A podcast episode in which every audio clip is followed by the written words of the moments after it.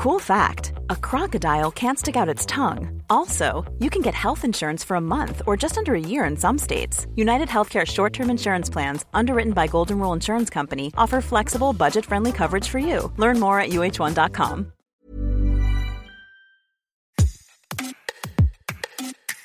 Bonjour, vous écoutez Minute Papillon avec notre rendez-vous hebdo Tout s'explique où on parle de sexualité, de santé et de société. Peut-on revoir son foyer, où l'on habite en couple depuis parfois 1 ou 30 ans, comme un lieu propice à l'érotisme?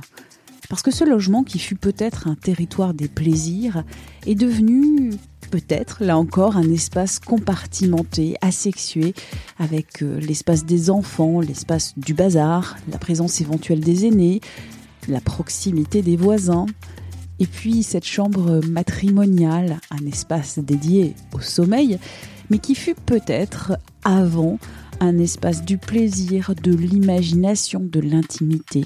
Et quand on parle d'intimité, de sexualité, vous le savez bien, on parle du cerveau.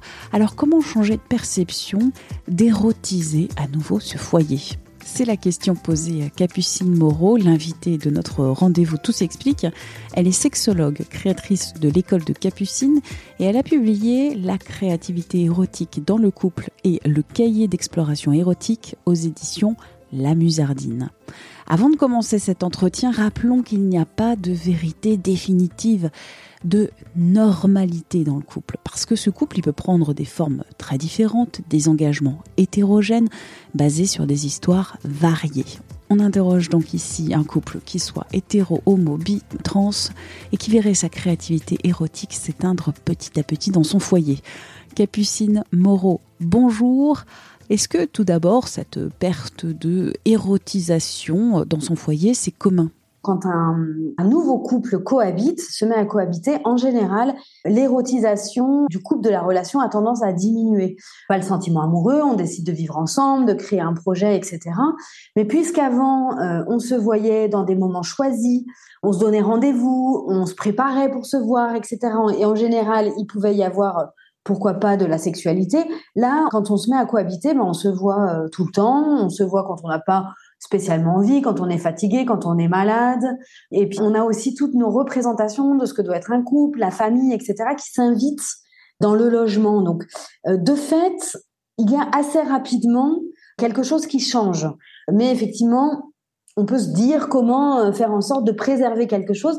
Et c'est pas mal d'en avoir conscience dès le début, en fait. Parce que souvent, quand, euh, quand on est ensemble depuis un petit moment et que les choses vont un peu moins bien, ça peut être plus difficile de se le dire à ce moment-là. Quelle réaction face à ce foyer qu'on habite, qui a vu ces espaces devenir totalement asexués? Sachant que les débuts, d'ailleurs, il peut y avoir des, flammes très intenses au début ou moins. Hein, euh, les, plein de couples se fondent d'ailleurs de différentes façons.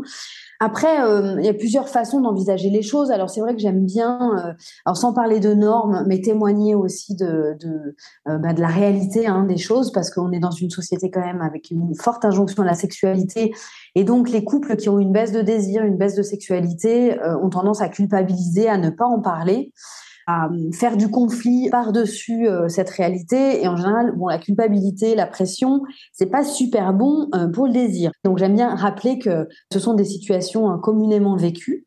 Alors après, il y a plusieurs possibilités. Certains, certains couples l'acceptent assez bien et en fait vont surtout, euh, si je puis dire, capitaliser sur des périodes un peu extraordinaires, c'est-à-dire la période des vacances, quand on a la chance de partir en vacances et de partir dans un autre lieu, le fait d'être ailleurs, de pas avoir les contraintes habituelles, de pas avoir le travail, etc. Ça va raviver souvent un peu la créativité, l'espace pour l'autre et l'envie de l'autre. Une deuxième possibilité, c'est d'oser le penser.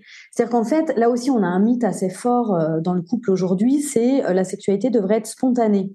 Donc ça devrait être spontané. Donc en gros, il faut pas le discuter, il faut pas le, euh, travailler, il faut, il ne faut pas œuvrer pour la sexualité, sinon ça veut dire que c'est pas naturel, etc. C'est des a priori qu'on a beaucoup. Alors la première chose souvent que je dis quand il y a des enfants, des petits enfants, enfin des grands enfants aussi, c'est de sécuriser le lieu qui est en général quand même souvent la chambre quand on a envie euh, d'avoir quelques ébats et notamment en mettant un petit verrou simple parce que c'est quand même compliqué d'être tranquille quand on sait qu'on est potentiellement interrompu. De s'autoriser aussi à avoir des sortes d'horaires spéciaux, c'est-à-dire réfléchir aussi à quand est-ce qu'on peut se retrouver pour euh, avoir des moments intimes. Parce que très souvent, on compte sur le soir, après le repas, euh, le lave-vaisselle, avoir couché les enfants. Euh, on se retrouve, c'est déjà 22h, 22h30, on a le boulot le lendemain, donc c'est en général quand même pas un super moment. Donc regardez si, tiens, est-ce qu'on pourrait pas se faire de temps en temps un 5 à 7 Aujourd'hui, il y a quand même beaucoup de gens qui ont des RTT, des horaires décalés. Et pourquoi pas se donner rendez-vous et euh, investir son logement quand il n'y a personne? Ce que je propose aussi, c'est d'aménager un espace, euh, la chambre, où souvent on, dort dedans. Est-ce que quand on, a envie d'un moment intime, on peut le euh, faire un éclairage différent, essayer de pas avoir le, les linges qui pendent de partout, essayer d'avoir aussi un espace préservé de tout ça. Et parfois, il suffit d'un petit truc, le petit éclairage spécial, coquin, entre guillemets, euh, qui nous met dans une ambiance un peu particulière. Et justement, regardez comment les contraintes, parce qu'on a tous et toutes euh, des contraintes, évidemment, euh, à la fois logistiques, de bruit, de d'espace, comment les contraintes peuvent aussi devenir un jeu. Dans un logement, il y a souvent, pas toujours, mais souvent, des voisins à côté. Et si on peut les entendre, ça veut dire que eux aussi peuvent nous entendre. Alors euh, comment faire pour ne pas se faire entendre des voisins si on a envie d'avoir des rapports pacifiés avec le voisinage? Choisir des moments un peu différents.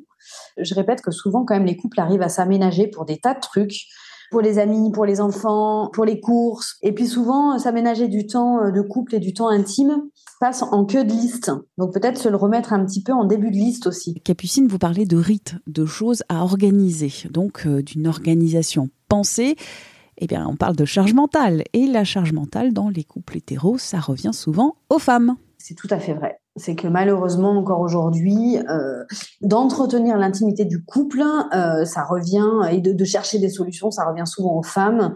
Ceci dit, euh, on peut se dire aussi à l'inverse que se, trouver des petits rituels, des petits rendez-vous qui sont pas forcément des rendez-vous sexuels dans le sens, il faut absolument qu'on fasse du génital, du, coït, etc.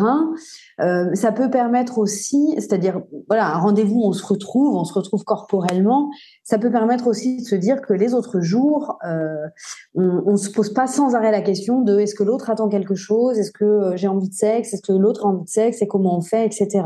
Quand je rencontre des couples euh, hétéros euh, classiques, j'allais dire.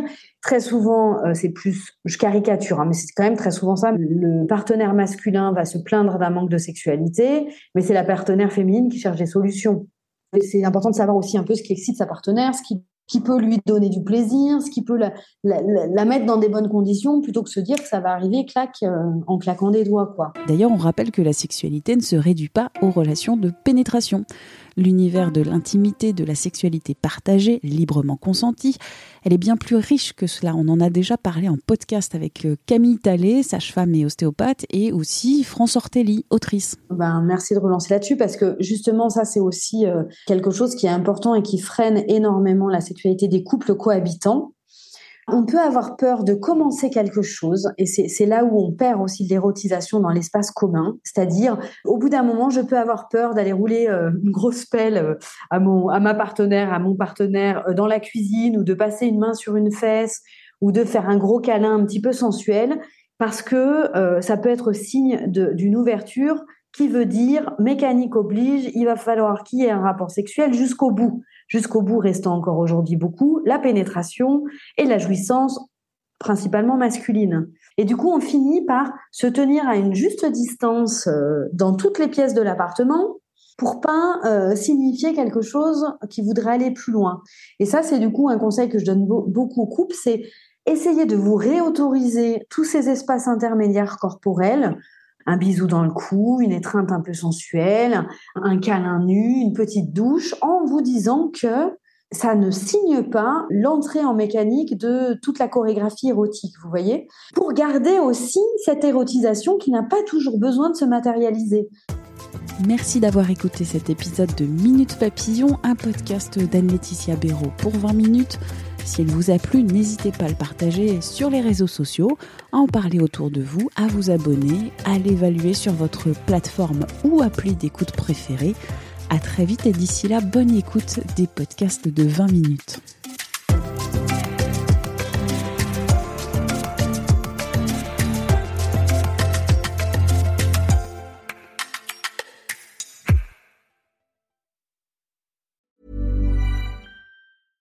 Small details are big surfaces. Tight corners are odd shapes. Flat, rounded, textured, or tall. Whatever your next project, there's a spray paint pattern that's just right. Because Rust new Custom Spray 5 in 1 gives you control with five different spray patterns. So you can tackle nooks, crannies, edges, and curves without worrying about drips, runs, uneven coverage, or anything else. Custom Spray 5 in 1. Only from Rust On ne va pas se quitter comme ça. Vous avez aimé cet épisode? Sportif, généraliste, sexo ou scientifique, varié mais toujours bien informé. Découvrez les autres podcasts de la rédaction 20 minutes sur votre application d'écoute préférée ou directement sur podcast au pluriel.20minutes.fr. Et merci de nous avoir écoutés.